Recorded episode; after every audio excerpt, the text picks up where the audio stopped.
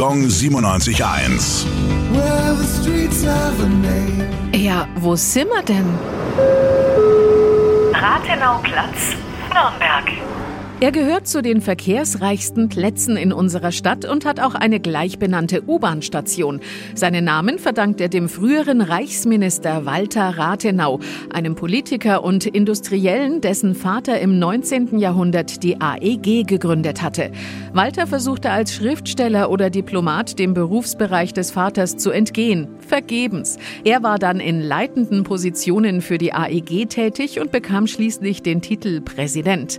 Der Rathenau Platz wurde im Verlauf seiner Geschichte übrigens mehrmals umbenannt. Seine älteste Bezeichnung war Äußerer Laufer Torplatz, dann wurde er geändert in Hindenburgplatz. Als Rathenau 1922 von Rechtsradikalen ermordet wurde, bekam der Platz dann seinen Namen. Gong 97.1.